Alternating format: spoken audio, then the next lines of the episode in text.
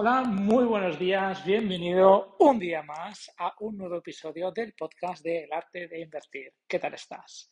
Hoy, episodio número 2, eh, en el cual pues eh, vas a ver que hay una entrevista súper, súper interesante con un inversor que además eh, tiene un canal de YouTube y un podcast. Y bueno, no voy a anticipar más, pero creo que te va a gustar bastante.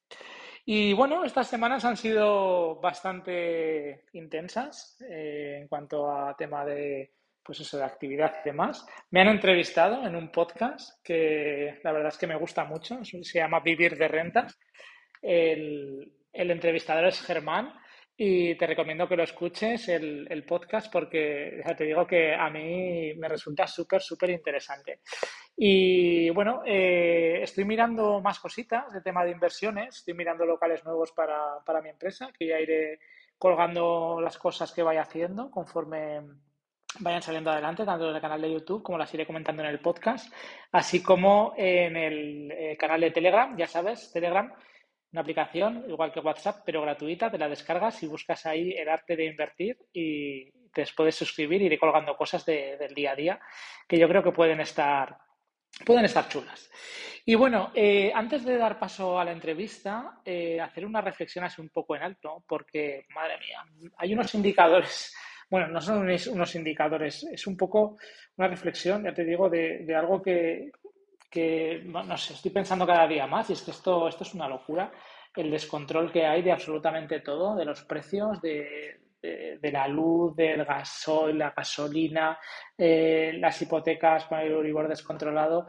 Y la verdad es que intento no, yo intento no ser pesimista, pero sí quizás realista. Y mm, me da la impresión de que esto no pinta muy bien y que, no lo sé, a ver qué es lo que, es lo que va pasando. En cualquier caso, mucha, mucha incertidumbre en el ambiente y, habrá que ir con, pies de plomo a la hora de, hacer depende de qué cosas. Si se invierte en, tema inmobiliario, desde luego que comprar con bastante descuento eh, lo que se compre para no pillarte los dedos y buscar un plan B en cuanto a, la salida que le puedas dar a esa inversión que hagas. Y no sé, ya te digo, quería hacer esta reflexión porque es una cosa que, hoy, con un nuevo impuesto que nos han metido ahí una factura a las empresas, creo que son las empresas, que es el tema este del tope de gas, que te meten un impuesto más eh, que es variable en cuanto al consumo de la luz en la factura y que es una, es una pasta y es que está todo descontroladísimo. Entonces esto desde luego que no augura, no augura nada, nada bueno porque al final lo que va a pasar y lo que está pasando es que la gente se va a frenar a la hora de hacer cosas y bueno, ya veremos a ver, a ver lo que pasa cuando, cuando no se pueda llegar a pagar o bueno, ya veremos. Así que bueno, una reflexión en alto, cautela, y, pero bueno, no se puede parar, hay que seguir pensando cosas. Hay gente que, dice que tanto en las épocas de subida como en las épocas de bajada se puede hacer negocio. Pues bueno, ya lo iremos viendo. Bueno, y sin más, sin ánimo de ser muy pesimista, pero sí realista, te voy a dejar con la entrevista a Javier Medina del canal de Libre a los 30. Espero que te guste tanto como me ha gustado a mí hacerla. Hola Javier, muy buenas. ¿Qué tal estás? Muy buenas, ¿qué tal? Por aquí vamos. ¿Tú qué tal? Yo encantado de que estés, de que estés aquí en el canal, porque la verdad es que me hacía mucha ilusión desde que te conocí. Eh, me gusta mucho la forma en que tienes de enfocar, de enfocar, bueno, tus canales, tu, tu podcast y demás. Y, y, quería traerte por aquí, así que yo encantado. Si te parece, te voy a hacer una pequeña presentación, muy pequeña, y luego, y luego te introduces tú para que la gente te pueda conocer, ¿vale? Y vamos charlando. Muchas gracias. bueno, pues Javier, Javier Medina, ¿vale? Eh, más conocido como Libre a los 30. Y bueno, tiene un canal de, YouTube y, un podcast y, más cosas. Y tiene, pues, aparte de grupo de Telegram y una comunidad muy chula. Y, y, bueno, a mí me gusta mucho porque, porque al final es como muy transparente, ¿no? En todo lo que cuenta y no se guarda, creo que no se guarda casi nada para él, que lo cuenta todo y, está muy guay. Y nada, con esta presentación, cuéntanos un poquito quién eres tú, Javier. Bueno, pues básicamente me puedo definir como emprendedor, quizás sea la palabra que más, que más se ajusta, no, no por el hecho de que también soy, pues soy autónomo desde los 18 años, sino porque me canso rápido de las cosas, siempre estoy pensando en ideas nuevas, siempre soy un poco inquieto, que es un poco al final yo creo que la definición de emprendedor. O sea que bueno, soy eso, eh, me di de alta como autónomo a los 18 años y desde entonces que llevo emprendiendo diferentes proyectos, eh, he realizado inversiones tanto en inmobiliario, en si quieres hablábamos ahora un poquillo de eso, pero bueno, principalmente pues un, un inquieto, por así decirlo. ¿Qué tal duermes? ¿Duermes bien o no? Sí, dormir bien. Bueno, ahora he sido padre hace ya un año y medio casi. Bueno. Pero bien, bien, se duerme bien. Eh, nos levanta todos los días a las 7, pero he de decir que antes ya madrugábamos, o sea que no, no, me molesta madrugar. Te lo digo porque yo creo que un, un factor común ahí en la gente que, que, somos muy inquietos, yo creo que es que no dormimos mucho por una cosa o por otra. Siempre estás ahí dándole vueltas a la cabeza. Totalmente, pero... verdad, eso es verdad. Oye, ¿qué años tienes ahora? Pues ahora recién cumplidos, hace 3, 4 días, eh, 28. 28 años, madre mía, eres muy joven, ¿eh? muy bueno, empecé pronto también, con la inquietud empecé pronto, así que... Y te diste alta como autónomo en su día a los 18 años, ¿y, qué hacías? ¿Qué hiciste? Sí, fue justo eh, nada más cumplir los 18 años. Antes no, no, lo permite la ley, salvo que estés emancipado y demás a los 16, pero si no, a los 18 es cuando te permiten. Y ya empecé ahí, bueno, fue todo a raíz un poco, siempre tenía ideas en mente, pero mm, me impulsó un poco un concurso de emprendedores que sacaron en mi pueblo, eh, que era, bueno, pues tenías que presentar tú una idea de negocio y si ganabas te daban un año, eh, te daban un, local, como un despacho, para que tú pudieras ahí desarrollar tu idea de negocio, ¿no? Eh, me presenté un poco así con un dossier un poco al azar, me acuerdo que lo hice súper rápido y dio la casualidad que me dieron el segundo premio por lo tanto, uno de los requisitos era, poner en marcha ese, ese, proyecto. Así que no me quedó otra que darme de alta como autónomo y buscarme la vida para empezar a vender. Así que ahí, ahí fue un poco donde empezó todo. ¿Y si se puede saber de qué era el proyecto? ¿Qué es lo que...? Sí. claro, era una floristería online. Eh, yo no tenía ni idea de flores, ni. Yo sí que habrá que estudiado informática, entonces el tema de las páginas web y demás, eso sí que me facilitó un poco. Pero bueno, por aquel entonces me acuerdo que mm, regalé un ramo de flores por una novia que tenía por aquel entonces. Eh, me costó bastante, eh, bueno, tanto económicamente como el encontrar a una empresa que entregase un ramo de flores a domicilio en la zona donde ella vivía y le llegó un día tarde, llegó súper estropeado y duraron muy poco y dije, ostras, si me he gastado una pasta en esto y he quedado insatisfecho, seguro que hay más gente en mi mismo lugar, así que hice un poco de investigación de mercado, me fui a buscar proveedores de flores, logística, cajas y demás, hice un poco mis números y dije, bueno, aquí se puede, podemos probar, vamos a, vamos a lanzarlo a ver. Y empecé solo online. Eh, hice yo como informático, me hice una página web bastante básica, con fotos de ramos de flores que encontraba por internet y lo puse ahí. El primer día estuve todo el día pegado a la pantalla a ver si había alguien que compraba, nada, me pasé todo el día ahí y no compró nadie. Al día siguiente, la mañana, me madrugué y todo para ver si había entrado algún pedido, nada.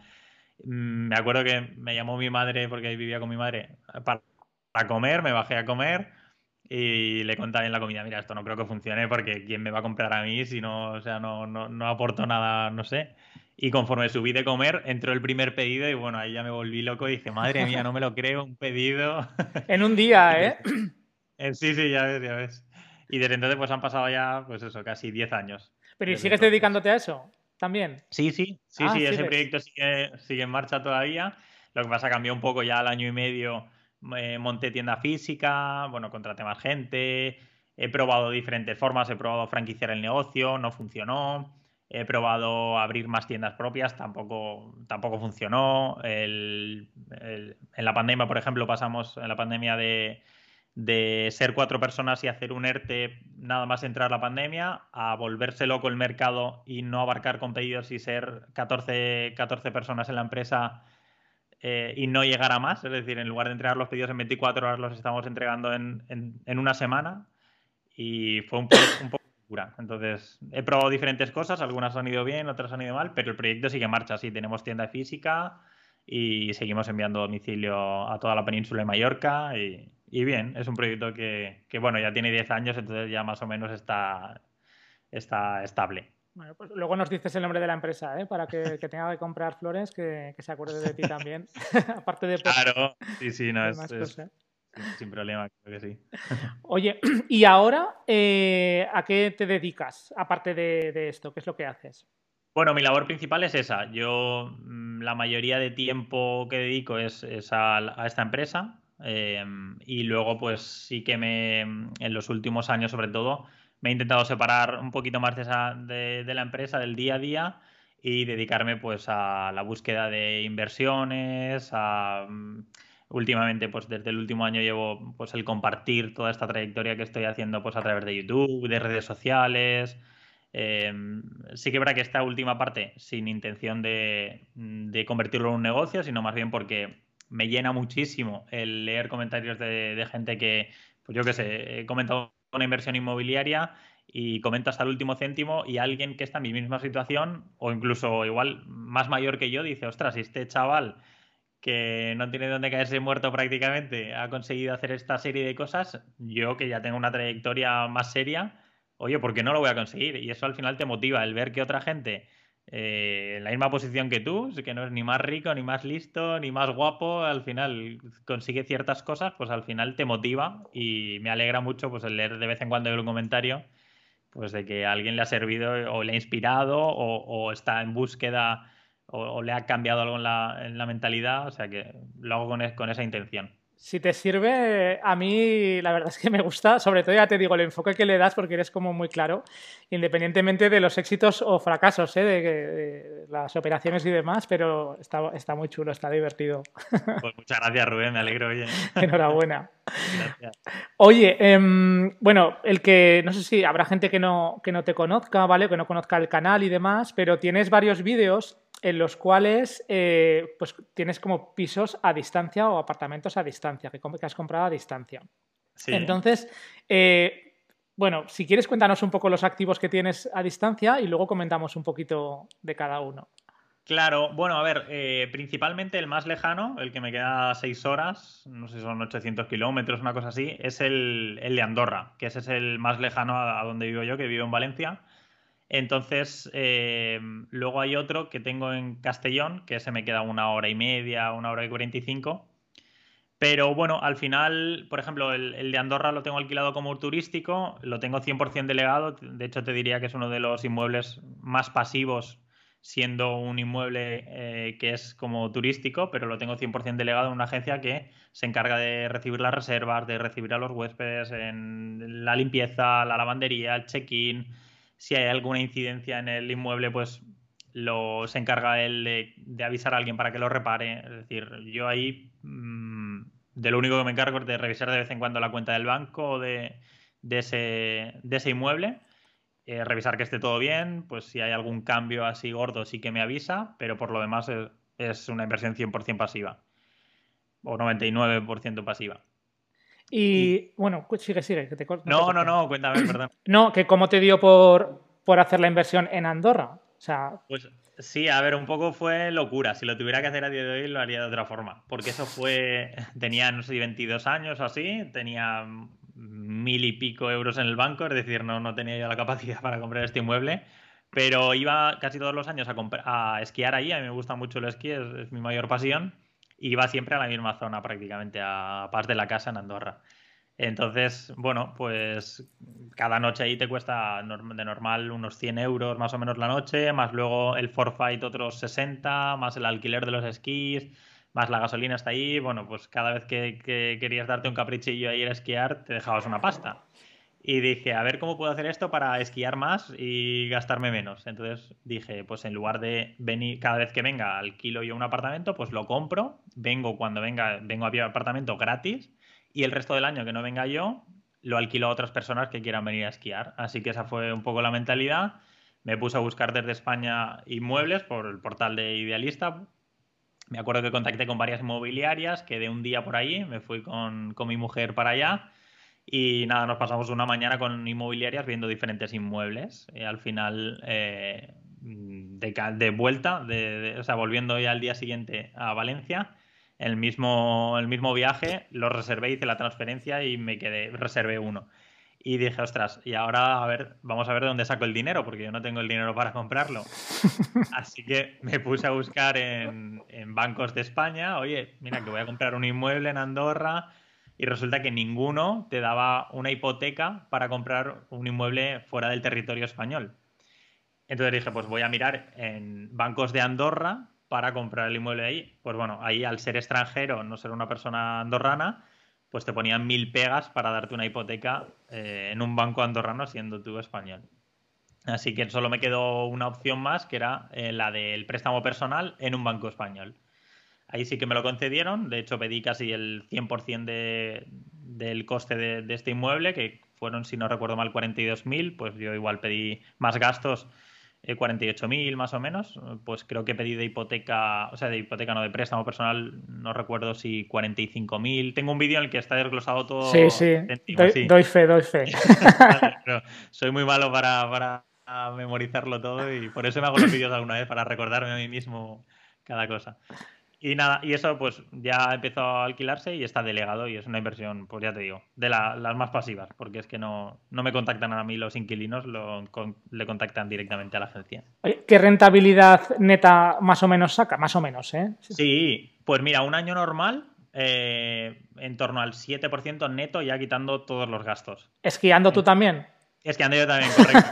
Ten cuenta que me voy en las, en las mejores épocas de, de, rentabilidad, me voy yo y desaprovecho esa rentabilidad, pero contando con esa, quitando esos ingresos en torno al 7. Si no bueno. fuera yo, pues igual un 8, una cosa así. No está sí mal. que es verdad que el último año eh, fue muy malo y el anterior también porque por la situación bueno de pandemia eh, cerraron el, las fronteras con Francia y con España, o sea que no había forma de entrar al país ni aun, ni aun queriendo.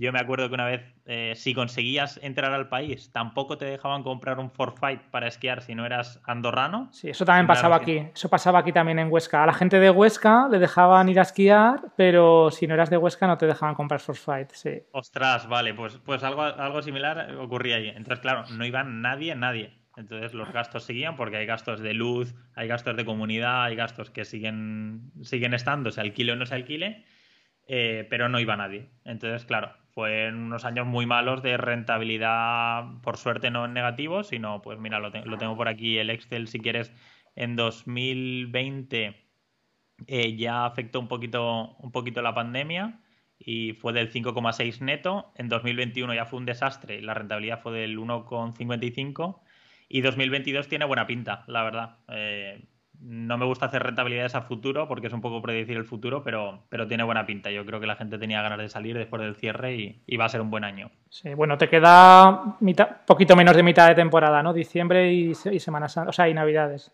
Exacto, sí, la, la, lo que es la rentabilidad la calculo de enero a diciembre, pero lo que es la temporada buena es de noviembre a mayo, abril, más o menos. Mm. Sí, que es lo que es la temporada donde están abiertas las pistas.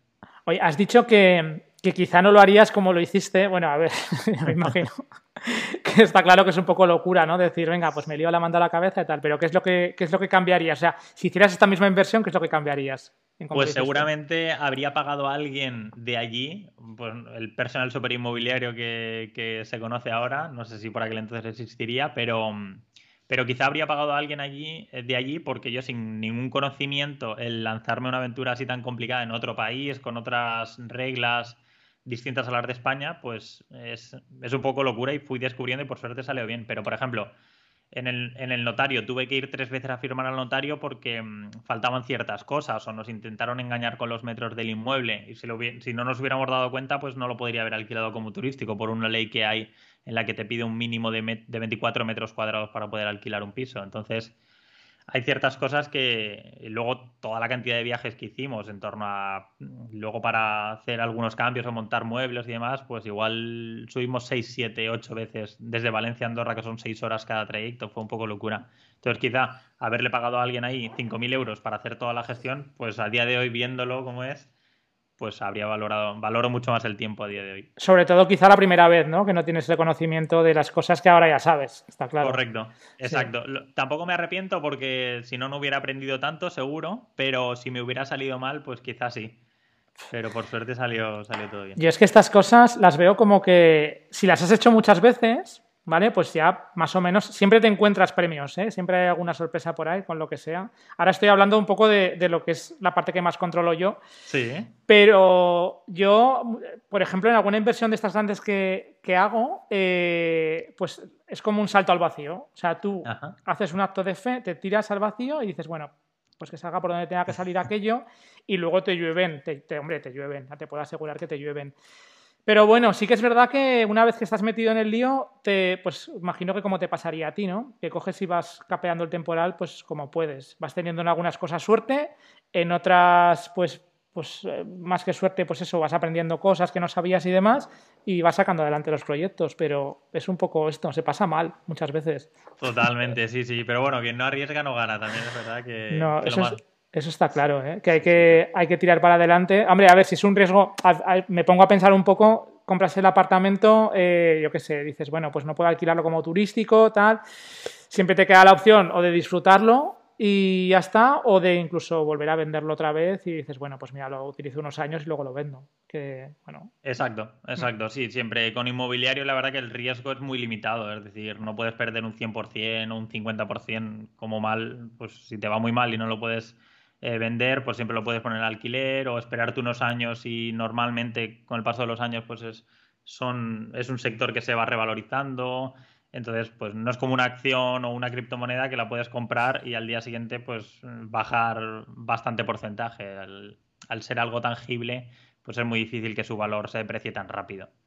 Oye, ¿qué impuestos más o menos te cobran allí de estilo lo que sería similar a ITP o, o IVAs? No sé cómo, lo- cómo se venderá aquello allí. Eh, Eh, ¿Por la compra o por el alquiler te refieres? Pues mira, por las dos cosas, por saber un Vale. poco en comparación con lo que tenemos aquí, porque hoy, Claro. hoy, hoy me ha llegado la factura de la luz en una de las de los locales Ostras. y yo un cabreo, no te lo puedes ni imaginar, porque se han sacado de la chistera un concepto nuevo que es eh, la compensación del tope de gas, Sí, que- lo he leído, lo he leído. que viene a ser algo así como que los contratos a partir del día 26 de abril, que se hicieron a, a precio fijo, te meten por artículo 33 eh, pues un- una cantidad, o sea, un, un precio por, por el variable que tienes de, la, del de luz, no de gas, de luz. Y entonces, Sí. en mi caso, en este local, he pagado el doble de luz de lo que tenía que haber pagado. Y llevo un cabreo monumental. Digo, ¿me voy a ir a vivir a Andorra o, o, o- no lo sé dónde? De verdad, ¿eh? Te lo Sí, juro. sí, o no, sea, no me extraña, ¿eh? No me extraña, me lo creo. Pues, pues eso, que te, he cortado, pero, pero cuéntanos No, un poquito va. a verla allí. La diferencia, eh, bueno, comparando, por ejemplo, donde vivo yo, la comunidad valenciana, eh, cuando compras un inmueble de segunda mano se paga el, el ITP, el impuesto de transmisiones patrimoniales. Pues aquí es del 10%. Si te vas a Andorra, estarías pagando el. En total hay una parte que es para el ayuntamiento y otra parte que es para el gobierno, para el país. En total sería un 4,5% de, de porcentaje sobre el precio de compra. Eh, si. Ade- además, eh, sobre el precio de compra, que aquí en España ahora no es sobre el precio de compra. Correcto, sobre un valor que ellos se inventan que creen que vale tu inmueble. Así que sí, eh, la diferencia es bastante grande. Luego sí que es verdad que en parte de la casa hay un impuesto extra eh, en el que, porque el, el suelo realmente, solo en parte de la casa, ¿eh?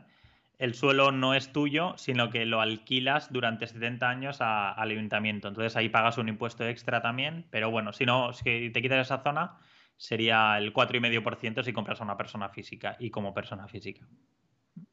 Y luego por, por alquilar, eh, realmente al ser residente español, tú, tu renta la haces en España, por lo tanto eh, no te ahorras nada. Es decir, allí por ser extranjero tienes que hacer eh, el impuesto sobre el impuesto de la renta sobre no residentes, que es un 10% sobre los ingresos. Y luego, aparte en España, la diferencia, tú por tener ese inmueble, tienes que pagar la diferencia. Imagínate que te correspondían pagar 1.500 euros de beneficio en tu renta de, España y ahí has pagado ya 1.000, pues está, existe lo de no do- doble imposición. Entonces te podría de- descontar lo que ya has pagado ahí en Andorra y no pagarlo aquí en España. Vale, o sea que más o menos en España pagas lo mismo que pagarías si lo estuvieras alquilando aquí, ¿no? Y te descuenta la parte que pagas en Andorra y lo que te ahorras es la compra que pagas menos, menos ITP. Sí, en cuanto a ahorro, no hay ninguno. Ahorro fiscal, por ser residente español y tener un inmueble allí, no hay ninguno. De hecho, te diría que, que igual es, es mayor el gasto porque tienes que tener, por ejemplo, o lo recomendable es tener una cuenta bancaria, que por ser extranjero, pues son 200 euros al año. Hay una serie de gastos que, que se incrementan por ser extranjero. Entonces, ahorro fiscal no. Ahorro fiscal habría si residiera allí.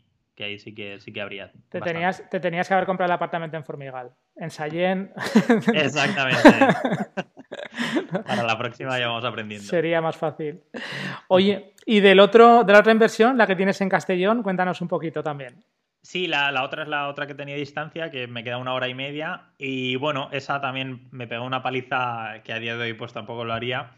Eh, lo compré en muy buen momento, en, en, plena pandemia, donde todavía había cierre perimetral, la gente no podía entrar a la comunidad valenciana.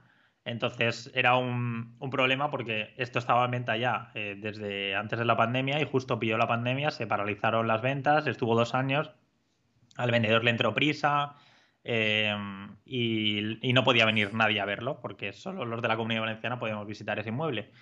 Así que nada, encontré muy buen precio, terminé comprando un inmueble que creo que se empezó a anunciar por 55.000, una cosa así, lo terminé comprando en 30.000. Eh, le hice un lavado de cara yo, eso sí que es verdad que me tiré unos 10, 15 días más o menos yendo al inmueble para pues pintar, monté ahí de todo un andamio, estuve bueno, haciendo una locura porque yo no me dedico a esto, y, pero iba aprendiendo según la marcha. ¿Y ya había nacido tu hijo? ¿Ya, ¿Ya, eras padre? Eh, había nacido, a ver, pues era... Eh, si no había nacido estaba a punto. Yo creo que o nació en esa época justo. Estaría a punto porque si no hubieras dejado, hubieras dejado seguro la obra. Sí, exacto, y me hubiera matado a mi mujer. Que me hubiera ido ahí. No, no, eso te iba a decir, tienes una santa en casa. Sí, sí, totalmente.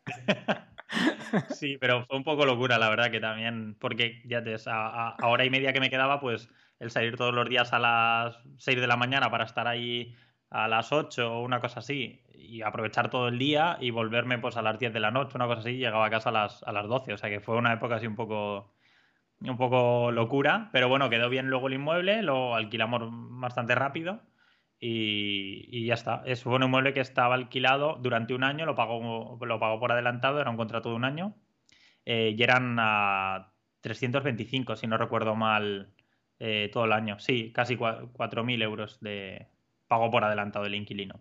Pero lo alquilaste una vez hecha la reforma, ¿no? O el lavado Sí. de cara. Correcto, sí, sí, sí, una vez ya arregladito y pintado todo, la verdad que quedó bastante decente. ¿Cuánto crees que te ahorraste más o menos de hacer la reforma tú o el lavado de cara tú a haberlo contratado con alguien de allí Uf. local? Muchísimo, yo creo que solo por el hecho de haber montado un andamio, es una casa de unos 10 metros de altura, tiene cuatro plantas, entonces solo en tiempo yo creo que mínimo, mínimo me habrían cobrado 8.000 euros por toda la labor y tantos días y demás, seguro.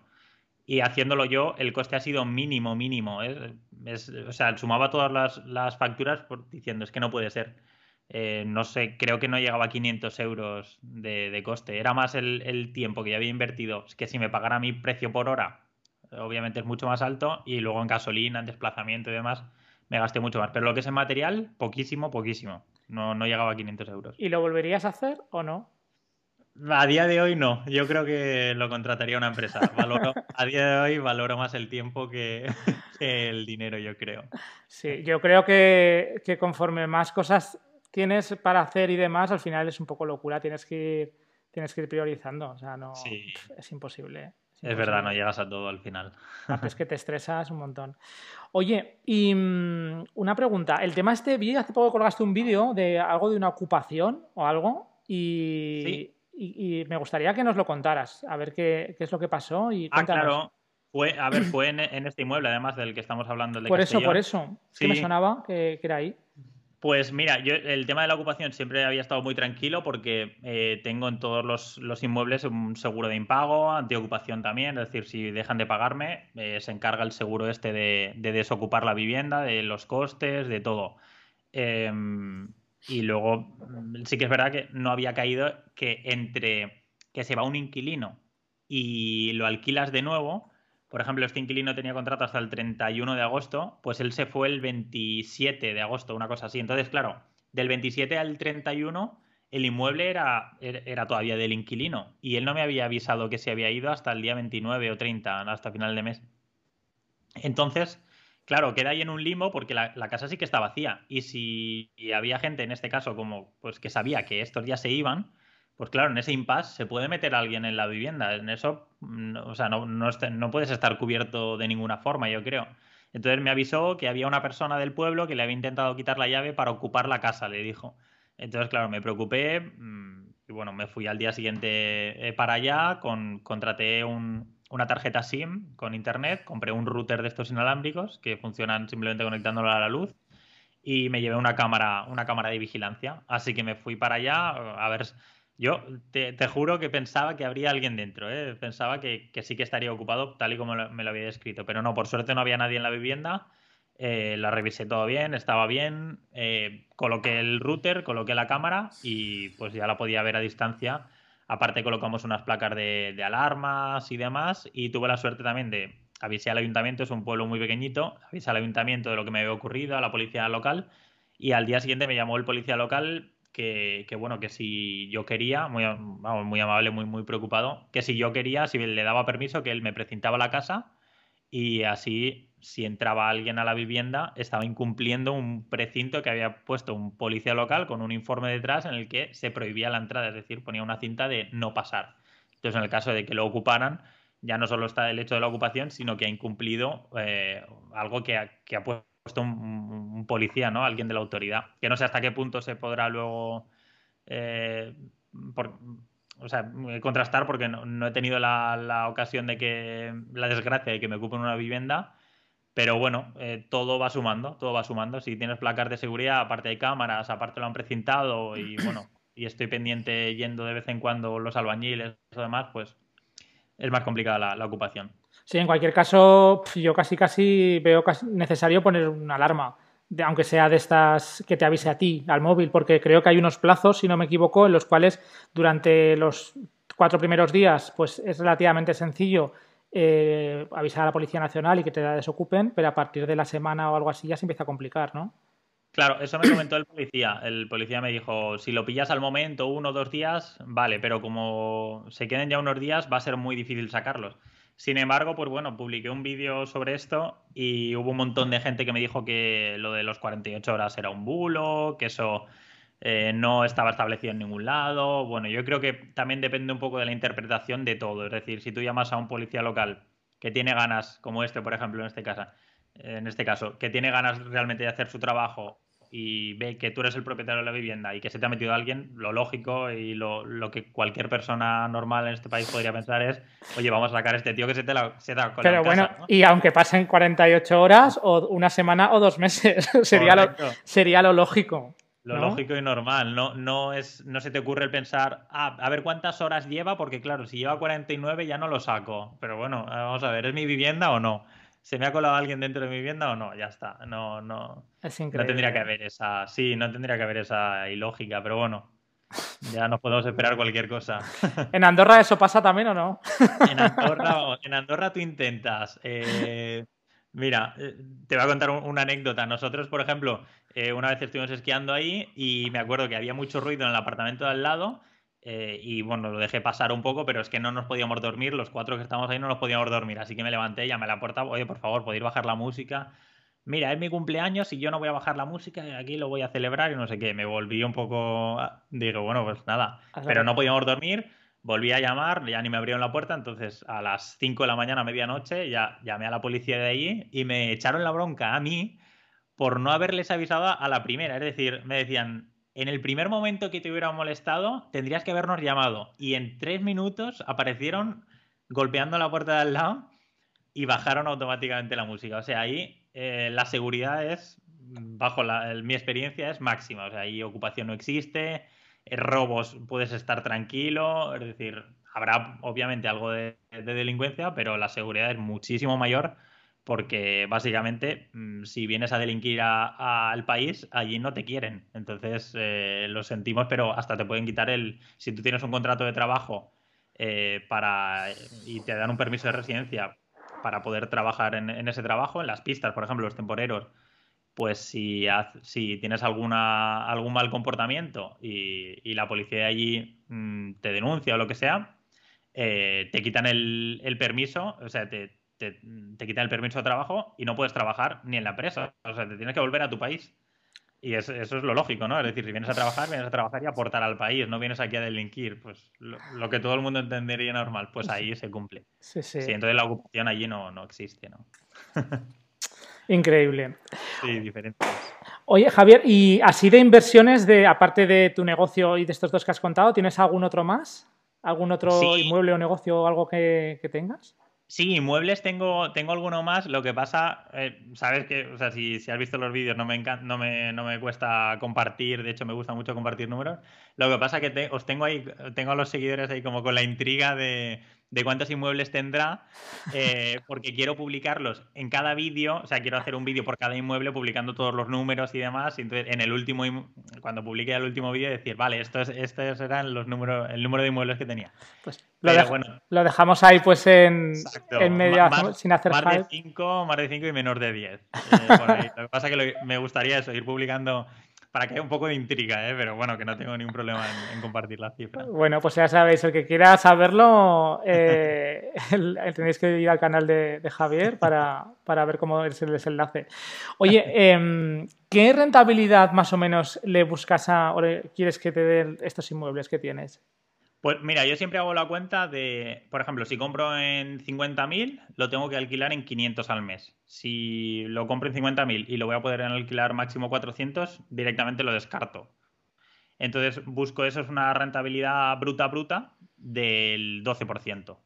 Entonces yo si es por debajo del 12%, no compro, no, no, no me vale la pena. Creo que hay inversiones con las que puedo sacar mayor rentabilidad y son más, pasivas. Sí, bruto te refieres a bruto, bruto, bruto, ¿no? Sin descontar absolutamente nada.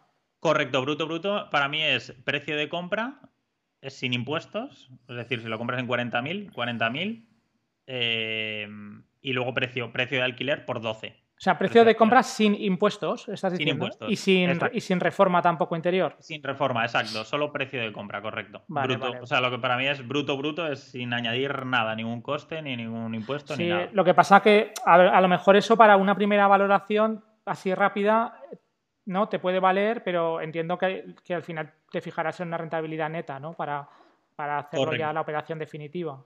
Correcto. Lo que pasa que yo, las características del inmueble que compro ya es eh, un inmueble que le hace falta un lavado de cara, pero son lavados de cara de menos de 3.000, 5.000 euros como mucho. Entonces, no cuento con que va a haber una reforma posterior de 15.000, 20.000, 25.000 euros.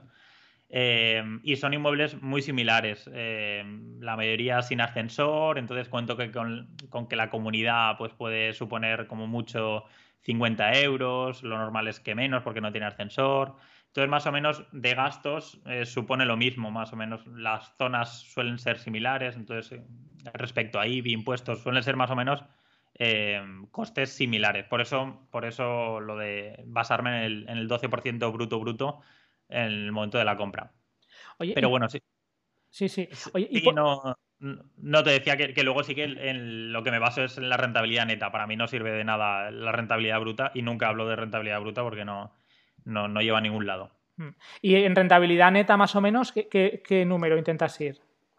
En torno al 7, 8, por debajo del 7 no, no me parece atractivo. Hmm. Mm, depende, depende un poco, pero puede haber años malos en los que hay una derrama en la comunidad, como me ha pasado un inmueble, por ejemplo, que pues no sé si hemos desembolsado 2.500 o 2.000 euros este año para, eh, para una serie de obras que hay que hacer en la comunidad, entonces se me ha ido un poco la rentabilidad pero en un año normal, pues un 8 neto yo creo que, está bastante bien. Bueno, está bastante bien. Sí. Y, más o menos porque ya sé que, bueno, Andorra, Castellón, pero luego el resto los, sueles buscar cerca de donde vives. Sí, el resto están todos en, la provincia de Valencia, limítrofes a Valencia. Valencia ciudad no tengo ninguno, tengo todos en pueblos pegados a Valencia, por así decirlo, en el que, bueno, pues es para un perfil en el que eh, el inquilino no quiere vivir en Valencia ciudad porque los inmuebles son mucho más caros y se salen al pueblo de al lado, por ejemplo, en el que quizá le baja 200 euros un piso en similares características, así estuviera 100 o 200 metros más por el hecho de estar en Valencia ciudad. Pero cuando te refieres a, pueblos, eh, más o menos de qué tamaño, de qué habitantes miro, excepto el de Castellón, que es el más pequeñito, que, es en torno a 3.000 habitantes. El resto son todo por encima de 20.000, 30.000 habitantes y están pegados a otros pueblos. Es decir, no son pueblos aislados, sino que son pueblos de igual de 30.000 que tienen otro pueblo que, está lindado por otros 25.000, que a su vez, o sea, son como, como ciudades que están muy pegadas a Valencia. Claro, es que Valencia y, y muchas grandes ciudades pasa eso. En Zaragoza, por ejemplo, no pasa eso. En Zaragoza es eh, lo que es Zaragoza en sí, que sí que tenemos en torno a 700, 700 y pico mil habitantes. Y luego hay unas ciudades muy pequeñitas alrededor que han crecido últimamente, pero, pero creo igual no superan los 10.000 habitantes o, algo así. Y no hay muchas, hay como dos o tres. Entonces, para mí es un poco... es un poco chocante y aparte, eh, claro, lo que hace es que realmente dices Valencia, pues me invento, ¿eh? dos millones de habitantes o un millón y medio de habitantes, pero claro, todas las ciudades que hay alrededor hace que en conjunto pues igual estemos hablando de cuatro millones o de cinco millones o no sé. Claro, claro, exacto. Y al final, pues hay mayor variedad porque el que tiene un salario más alto, pues se puede permitir el vivir en una casa eh, más grande en el centro y quizá otra persona que gane menos dice, yo también quiero vivir en una casa grande, pero me da igual sacrificar la ubicación y me voy a 5 kilómetros de, fuera de Valencia porque no me importa coger el coche todos los días. Pues bueno, hay, hay diferente variedad, variedad. Al final, Valencia es, comparado con Madrid y Barcelona, pues es, es una ciudad más pequeñita, entonces te da, te da esa opción en el que Valencia te la recorres de una punta a otra en, coche en 15 minutos, como mucho te has salido ya al mar. Si entras por, por el interior, en 15 minutos estás ya en el puerto, o sea que, que es pequeñito, sí. Oye, y mm, no sé si nos lo puedes contar o no, pero aunque no digas la ubicación o lo que sea, el mejor activo que tienes y el peor, así por comentar un poquito, y por qué son el mejor y el peor. Sí, bueno, si nos basamos en rentabilidad, el mejor es uno eh, que compré, creo que fue el último que compré a principios de este año. Perdón, que lo compré en 40.000 euros, precio de compra, y está alquilado en 495. Y lo bueno es que la comunidad es muy bajita, no hay ascensor, el inquilino no me ha dado, es que ni, me entero, es de los, de los inquilinos que menos problemas me da, o sea que es, que es una inversión muy pasiva además, que es algo que valoro mucho más. Y en rentabilidad mm, diría que, es la más alta, eh, o de las más altas, en, ya te digo, comprando en 40.000 eh, y alquilado en 495 al mes. Muy bien.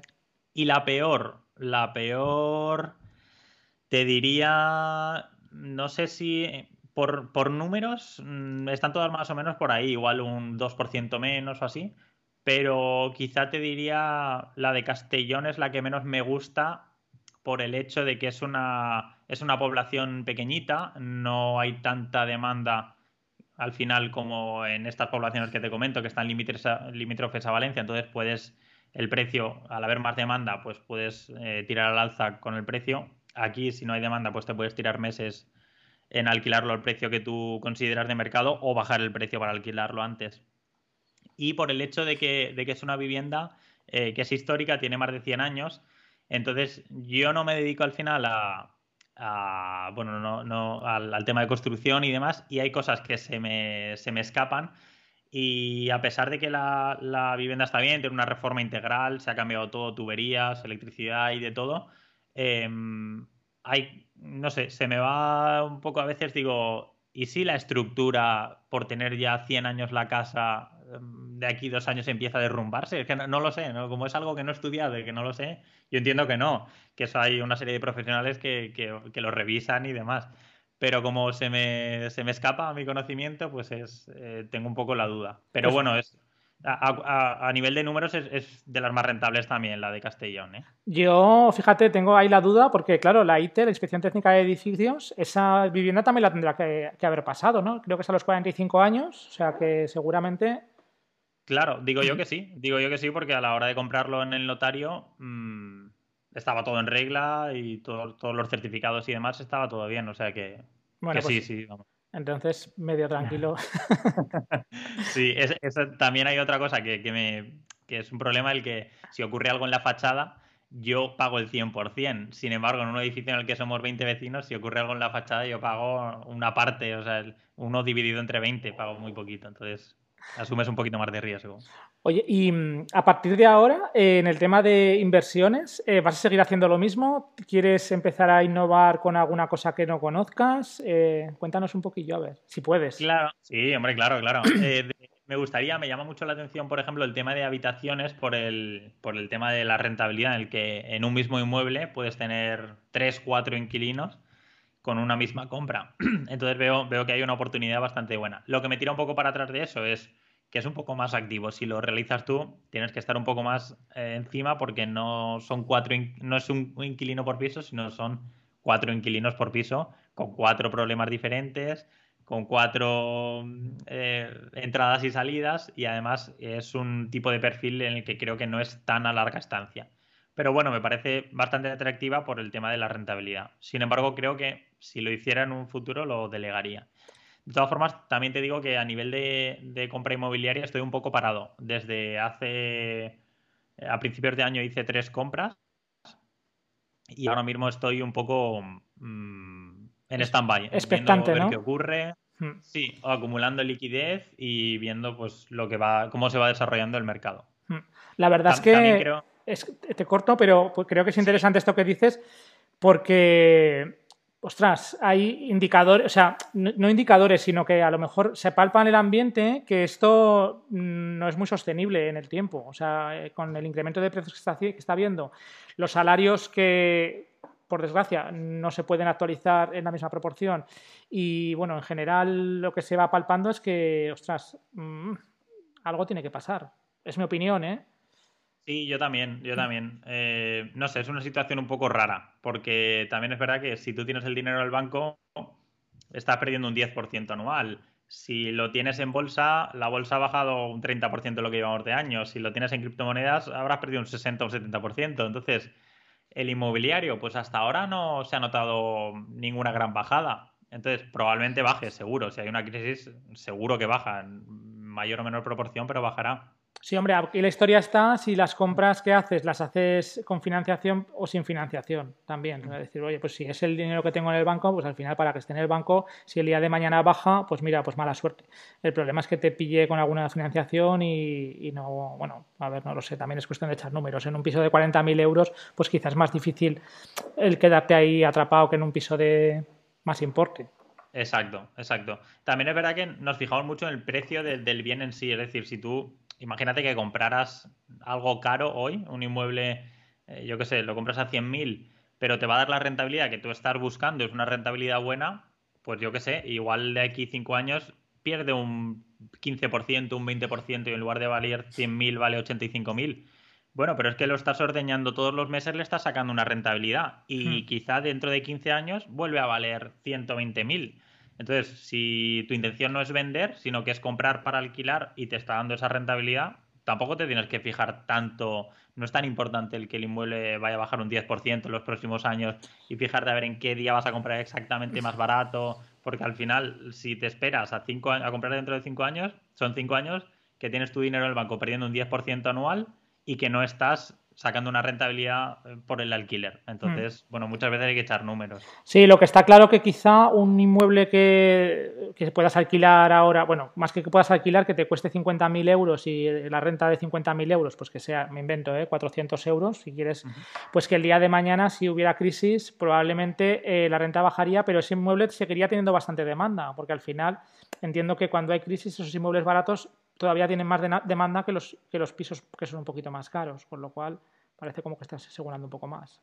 Claro, yo, yo pienso igual sí, porque hay un, bloque en el que quizá eh, baja su nivel adquisitivo y tiene que pasar a un nivel de pisos un poquito más bajo, pues ahí es donde estoy yo en ese caso, en, mi perfil de pisos, que son pisos más, más genéricos, más básicos. Oye, y qué es así por, ir cerrando un poco el tema de lo de, los inmuebles, eh, ¿qué es lo que más te gusta del mundo inmobiliario? Lo que más me gusta del mundo inmobiliario es el mirar la cuenta del banco el día 5 y ver que sin tú haber ido a trabajar a ese inmueble, el, tienes ahí un ingreso todos los meses de, tu inquilino. Eso, eso sin, lugar a duda, eh, otras inversiones como la bolsa o como las criptomonedas o pues al final no te ingresan todos los días 5 un dinero, salvo que sean dividendos en, en bolsa y demás, pero no tienes unas rentas todos los meses en el que dices, ostras, este dinero que tengo colocado aquí me está generando de verdad y lo estoy viendo mes a mes. Eso es lo que más me gusta. Oye, ¿y flips te has planteado hacer o has hecho? No, no he hecho nunca y no me lo planteo porque para mí eso es un trabajo y aparte que no tengo yo el conocimiento para hacer ese trabajo de manera optimizada, comprando los mejores materiales, contratando al mejor personal porque no sabría cómo, cómo, cómo optimizar eso Em, dedica tiempo. Entonces yo creo que soy capaz de generar más en mi empresa que, haciendo eso, porque al final un flip tú puedes tardar unos nueve meses, un año, para sacarle, pues bueno, de media si compras un piso en torno a 80.000, 100.000, pues unos 30.000 euros más netos. Pues bueno, yo creo que en un año eh, mi empresa soy capaz de generar, o con, mi tiempo soy capaz de generar eh, ese importe o más eh, sin, sin, hacer, vamos, sin hacer un flip. Entonces, por el desconocimiento, no lo descarto más adelante, pero al día de hoy, como tengo ya una ocupación, pues no, no me dedico a eso. Yo fíjate tú, creo que, pensando un poco, hablando por no callar, ¿eh? que es más interesante a la hora de hacer flips, lo que pasa que es una liada, ¿eh? pero coger alguna cosa un poco más grande y aunque sea buscando, si no tienes capacidad financiera para hacerlo, pues algunos socios, inversores o lo que sea, que, hacer solamente un piso. Porque el desgaste al final, sí, está claro que no es lo mismo, me invento, ¿eh? hacer tres a la vez o cuatro que hacer uno. Pero hacer uno, ya dices, pues es que sí, sacas rentabilidad, pero ostras, mucho mejor ya que te metes, te metes a sacar por cuatro, ¿no? Exacto, hacer varios. Lo malo de eso, que hay que tener ya capital, por eso te digo que igual más adelante, pues... Y encontrar oportunidades también, ¿eh? que es quizá lo, que, bueno, si estás continuamente en la calle y demás, pues no lo sé. Em, y fuera del sector inmobiliario, eh, ¿en qué, inviertes? Bueno, invierto en dos cosillas más, eh, acciones eh, indexadas, es decir, un fondo indexado en el que voy aportando eh, todos los meses una, cantidad fija, subo o baje. Em, y luego, por otra parte, las criptomonedas sí que es algo que me, gusta muchísimo. Le veo. Criptomonedas en general, diría, diría que no, sino más bien eh, Bitcoin, el proyecto que hay detrás.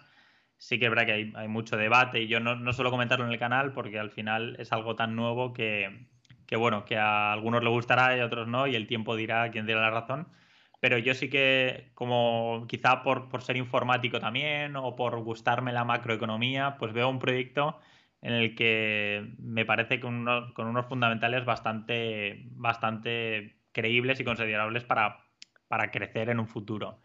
Entonces sí que es verdad que actualmente está muy ligado a la economía en general, a la bolsa y la, y, bueno, al final el mercado, pero creo que llegará un punto en el que se desvinculará y, y será, bueno, Mm, no sé si tú, si tú que conoces Bitcoin, ¿no? Mira, sí, la historia, yo, por ejemplo, yo de tema de criptomonedas, eh, me pasa un poco que, ostras, de algo que no controlo, o sea, me pasa como, como en bolsas, salvo que sea en fondos indexados, lo que dices tú que, al final parece como que es un poco más seguro, entre comillas, pero invertir porque sí en acciones de ir buscando y tal cual, no me, no me gusta porque no lo controlo yo. Entonces, con las criptos me pasa un poco eso. Sin embargo, sí que entiendo lo que dices, de que muy probablemente sea el futuro, porque es así, o sea, los pagos de alguna manera, eh, no sé, o sea, todo, como está evolucionando todo, eh, es muy posible, pero ostras, el desconocimiento me puede al tema de, de pues eso, de la rentabilidad que puedas llegar a sacar. Sí, sí, no, es normal y además haces bien, ¿eh? Yo me incluso prefiero porque imagínate que eh, tú a mí me dices, oye, he visto una acción de no sé qué compañía que creo que va a subir muchísimo. Y yo invierto y estaría intranquilo porque como yo no conozco esa compañía ni sé lo que puede hacer ni nada, igual hasta vendo en pérdidas o no sabría qué hacer. Sin embargo, yo estoy tan seguro de un, de un proyecto en el que me puedo equivocar, por supuesto, pero estoy tranquilo, es decir, lo invierto ahí. También te digo que, que es como la contraposición a los inmuebles. Yo invierto en inmuebles para, para que sea una inversión muy, muy pasiva, muy tranquila, con una rentabilidad quizá un poco más baja. Y por otra parte está eh, las criptomonedas en las que invierto para que me dé esa chispa. Ha habido noches en las que no duermes porque estás ahí pensando, sí que es verdad que he conseguido controlar eso más, pero ha habido veces en las que estás muy, muy tranquilo y todo el día pensando, mirando el móvil a ver si ha subido mil o ha bajado mil o cuánto está tu cartera. Eso he conseguido quitármelo de encima, pero... ¿Qué porcentaje, qué porcentaje más o menos puedes tener dedicado a criptos en comparación con el resto de inversiones que tienes? Pues la verdad que no lo, no lo calculo en porcentaje. No sabría decirte. Por poner una cantidad, o sea, un, por no decir una cifra. por... Un 15 o un 20%, no, no, sabría decirte. También es que ha bajado mucho el, el, mercado de las criptomonedas, igual ha bajado un 70% lo que llevamos, lo que llevamos de año. Eh, ha, bajado bastante. Ahora sí que es verdad que hubo una vez eh, que acumulé, que, vendí una gran parte para recomprar más abajo porque creo que la, bueno, la, evolución al final del mercado creo que todavía queda bajada y que nos vienen tiempos un poco complicados, entonces mi idea es recomprar un poco más, un poco más adelante. Oye, y ahora ya voy a ir cambiando totalmente de, tercio, porque la pregunta de ahora me tiene intrigado, ¿eh? esta que te voy a hacer. Eso de desaparecer 10 días, ¿no? Ahí del mundo. cuéntanos. Bueno, eso te refieres a lo del retiro este que hice, ¿no? Sí. vale. Bueno, eso fue una locura que me dio por hacer y, sobre todo que mi mujer me permitió hacer, porque claro, imagínate 10 días ahí cuidando al PEC y demás. Pero bueno, era un momento en el que estaba bastante saturado por tema de la empresa, por la situación mm, eh, la imposición fiscal en España, se juntaron también pues el pagar la renta con pagar sociedades, con pagar, o sea, me juntaron muchos pagos de impuestos juntos también y la cabeza un poco me dijo, oye, eh, de, verdad vale la pena eh, estar aquí de lunes a domingo trabajando si luego hay que pagar tanto y tanto para que te quede y, todo lo que te queda lo inviertes, o sea que tampoco me voy de viaje y me gasto 3.000 euros en un viaje, porque es que dinero que me entra, dinero que invierto, entonces tampoco tengo gran gasto, no, no tengo yo... Sí, pero por lo menos vivir tranquilo, ¿no? Dices, exacto. No hago grandes caprichos, pero que menos que por lo menos del día a día poder estar tranquilo y disfrutar del día a día, ¿no? Exactamente, claro. Entonces dices, jolín, pero si de todo lo que hago pues se me va muchísima parte y tampoco puedo irme con mi hijo, oye, pues eh, no sé si en renta eh, me tocó mm, pagar sobre 6.000 euros así, digo, jolín, es que no me he gastado yo 6.000 euros en unas vacaciones en la vida, pero es que creo ni sumando los últimos cinco años, sumando todas las vacaciones que me he pegado, son, suman 6.000 euros. Entonces, que te tenga que pagar 6.000 euros más luego al mes siguiente impuesto de sociedades, más luego cuota de autónomo a final de mes. Sobre todo cuando más pica es cuando no lo tienes provisionado o tú tenías provisionado en la cabeza una cosa y de repente te llega algún premio de estos. Claro, no. Además, los 6.000 euros fueron lo que quedaba por pagar, porque luego durante el año ya, ya vas acumulando todos los trimestres. ¿no? Entiendo. Claro, claro, claro. Entonces, bueno, pues se me juntó todo un poco y dije, mira, necesito cambiar radicalmente. Así que eh, me apunté a un retiro, un retiro vipassana se llama, que son 10 días en los que tú llegas ahí, el primer día te quitan el móvil, te quitan si tienes libros, te quitan si tienes algo de música, se te quitan todo menos la ropa, ¿no? solo, solo, entras ahí con la ropa. Entonces, al, por la noche de ese primer día que llegas, haces como una promesa en la que no puedes hablar con nadie, ni contigo mismo, ni mirar a nadie, porque eso es una... Eh, al final, el contacto visual es una manera de comunicación. Pues nada, no puedes comunicarte de ninguna forma con nadie. Ahí va más gente también contigo, es una especie de albergue y estás durante 10 días, pues eso, sin móvil, sin poder hablar con nadie, eh, sin poder hacer deporte, sin leer, sin escuchar música. Solo hay una cosa en la que puedes hacer que es meditar, que te mm, tienes unas 12 horas diarias al día de meditar, pero meditar no yéndote a caminar por ahí y pensar en tus cosas, no, no, meditar sentado con una técnica de respiración, con, es decir, no, no es que puedas pensar en tus cosas, sino que tienes que estar centrado en esa técnica. Entonces al final son 10 días sin hablar con nadie, ni siquiera con un monitor, ni un nada de nada. Si tienes algo extremo de, oye, mira, es que se me ha roto la almohada o tengo un problema de salud o lo que... Sí, puedes comentarlo con el, con el manager del, curso que se llama o tengo una duda de, mira, esta, alimentación no la puedo tomar, no la puedo tomar pero de ahí no te puedes salir. Es decir, si tienes algún problema, sí que puedes comentarlo con el manager, pero no puedes hablar con un compañero, oye, ¿qué tal ha ido el día? oye, pasa, eh, no, puedes, comentar nada más. Entonces se hace muy duro. El primer día es divertido, oye, qué guay, estamos todos aquí sin hablar, qué curioso. Al segundo día te levantan, además te levantan a las seis y media de la mañana, no, perdón, a las cuatro de la mañana, eh, te levantan con una campanada y estás, eh, pues eso, unas 12 horas meditando. Hay tres comidas, almuerzo, comida y merienda, no hay, no hay cena. La comida es todo vegetariana, no hay nada, no hay nada animal. Y bueno, eh, pues esa es la experiencia. Se hace muy, muy duro porque, claro, son tantos días eh, eh, en la misma postura haciendo lo mismo. Es muy duro, pero mentalmente la conclusión a la que llegas es que, bueno, pues, ostras, mira lo duro que es estar aquí. la vida que hay fuera tampoco es tan dura, así que valóralo un poco más.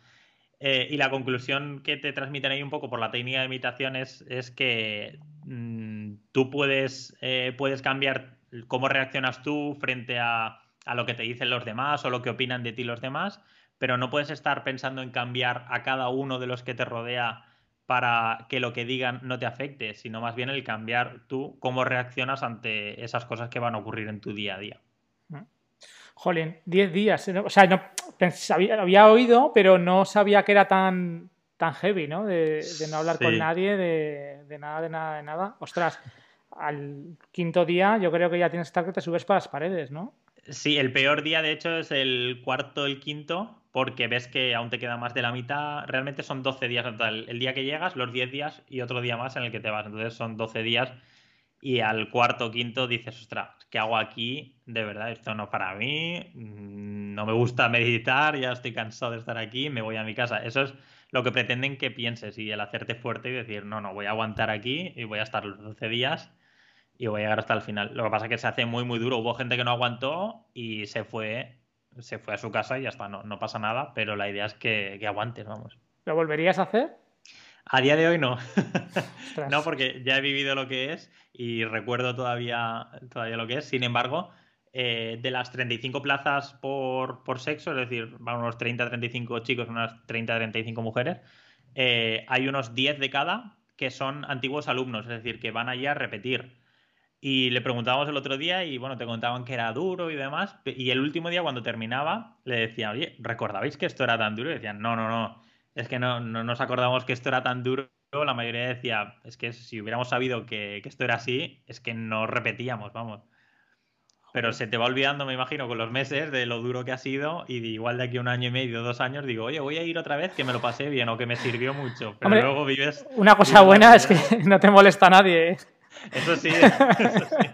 Bueno, la, verdad que lo del móvil, no mirarlo, fue una maravilla. Yo no, no lo eché en falta en ningún momento. ¿eh? De hecho, luego cuando, te dieron, cuando me iban a dar el móvil el último día, no tenía ninguna ganas de encenderlo. Me, me, agobiaba el ver ahí tantas notificaciones, tantas llamadas, WhatsApp. Digo, guau, qué agobio. A ver qué ha pasado, a ver qué ha pasado. Mira, puedes hacer otra cosa que es irte de crucero. ¿Vale? Y cuando vayas en, pues eso, navegando, que no hay cobertura, salvo que cojas algún pack de estos, no tienes móvil, no tienes nada, y es algo como más. También, muy parecido. Más llevadero, ¿no? Exacto, no, no, creo que un poquito más ameno. yo llegué a pensar, si esto es. Eh, si estas sensaciones como, en la, como están en la cárcel y, me detienen a mí por una equivocación que me parezco a otro y me, y me detienen a mí y me tienen un mes retenido hasta que hay un juicio, te juro que no aguanto, no aguanto el mes entero. Y me decían, no, esto es peor que la cárcel, porque en la cárcel aún puedes hablar con, con el compañero de celda o yo qué sé, hay actividades, puedes salir al patio, hay una serie de actividades. Sí, puedes mirar a la gente, ¿no? Puedes mirar a la gente, correcto. Aquí es que era todo llevado al extremo. Lo hacen adrede también, es verdad. Ya me imagino. Madre mía, vaya experiencia. Oye, y vamos a ir, a ir terminando, ¿vale? Y me gustaría que, nos contaras un poco, eh, pues en tu tiempo libre de tema de, pues, internet y demás, que, algún libro que nos recomendaras, que nos contaras podcast que escuchas y algún canal de YouTube. Vale, claro, pues mira, a ver, eh, el libro te voy a recomendar el de un amigo eh, que, bueno, tema inmobiliario, que se llama Les Gris, eh, que se llama mm, eh, Los secretos de un personal super inmobiliario, que toca un poquito todos los temas del mundillo inmobiliario. Para alguien que esté empezando, que lleve ya algunos inmuebles, yo creo que puede ser ahí un manual para revisar de vez en cuando y lo ha sacado recientemente. Pues mira, ese lo, leeré, me lo apunto. Claro, sí, te lo recomiendo. Luego de podcast, tengo la suerte que, que me paso muchas horas en el coche, entonces escucho muchísimo podcast eh, de inversión inmobiliaria te recomendaría el de Germán, de Vivir de Rentas, me parece un tío fantástico. Me entrevistó el otro día Germán a mí. ¡Ostras! No me digas por nada, pero entonces lo escucharás tú también. Me sí, un tío... está, ese podcast a mí me enganchó además porque tengo, yo tengo autocaravana y este verano pues eh, digo, venga, venga, a ver que en vez de poner música y tal, vamos a escuchar algún podcast. Y me lo estaba guardando para escucharlo lo más entero posible con, mi mujer, con Bea, y nos hemos, pero intensivos, intensivos, intensivos, ¿eh? de, uno detrás de otro.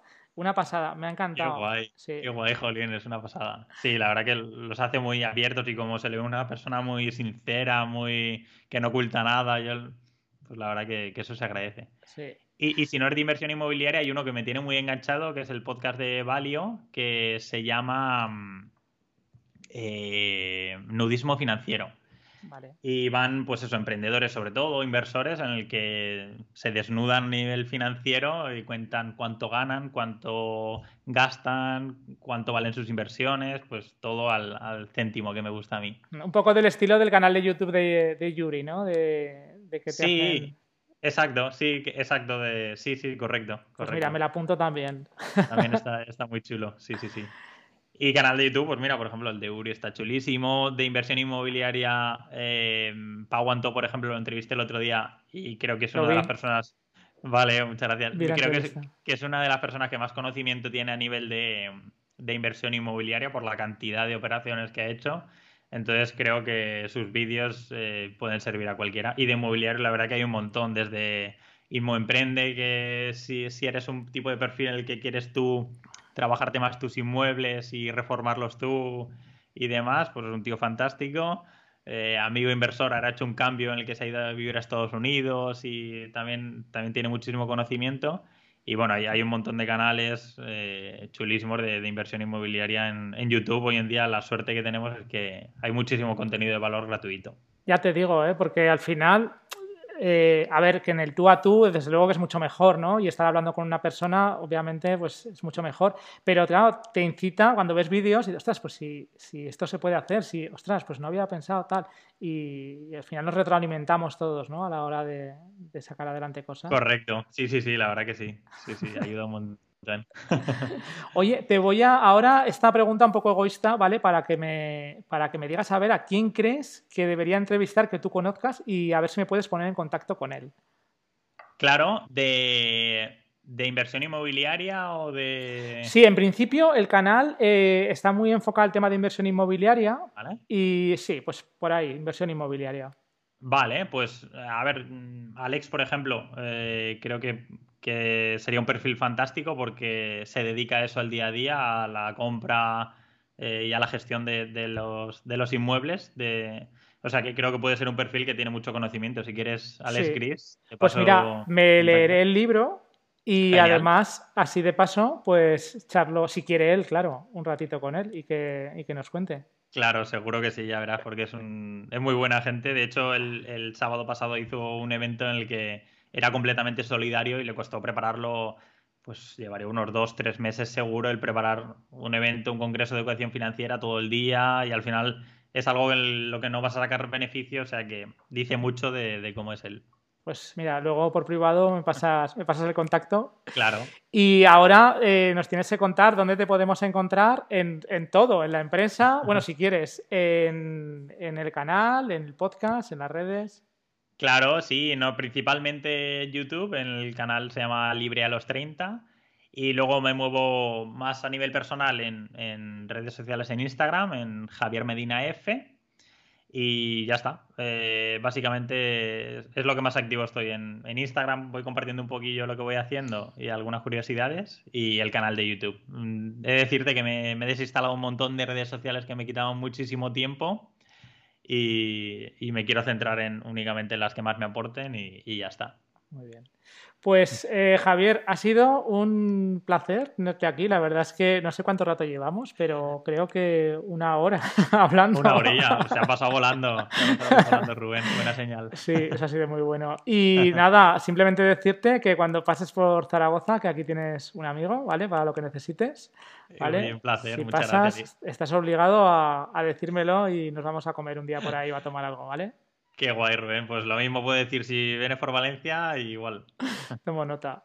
Bueno, Javier, muchas gracias. Un placer y enhorabuena, Rubén, por empezar este proyecto que seguro que te va genial y, te deseo lo mejor. Muchas gracias. Un abrazo. Un abrazo. Adiós. Bueno, bueno, bueno. Yo creo que ha sido una entrevista súper entretenida. A mí se me ha pasado el, el rato súper rápido. Y la verdad es que, bueno, al final vas sacando conclusiones, ¿no? De que se pueden hacer cosas aunque no estés eh, cerca de donde estás viviendo. Obviamente, eh, pues cuanto más cerca, pues mucho mejor, pero bueno, ya, ya se ve que, se pueden hacer otro tipo de cosas. Y sobre todo que una vez que te has metido en un marrón, pues eh, luego, cuando no te quedan más narices, hay que tirar para adelante y al final vas aprendiendo. Lo que pasa que a veces es complicado, se pasa mal, pero bueno, cuando sale todo ya y lo miras con perspectiva, eh, dices, bueno, pues he aprendido cosas, ¿no? Y nada, para acabar el, episodio de hoy, pues recordarte lo de siempre, que te suscribas a través de la plataforma a través de la cual lo estés escuchando, ya sea a través de iVoox, ya sea de Spotify, de iTunes, de Apple Podcast, o sea, de Google Podcast. Y bueno, y recordarte que si, sobre todo en Apple, Apple Podcast, que si puedes hacer una reseña positiva, pues eh, será bienvenida porque me ayuda a posicionar y los comentarios en iBox pues también serán bienvenidos. Sin más, me despido hasta el próximo episodio de El arte de invertir. Que pases muy buen día.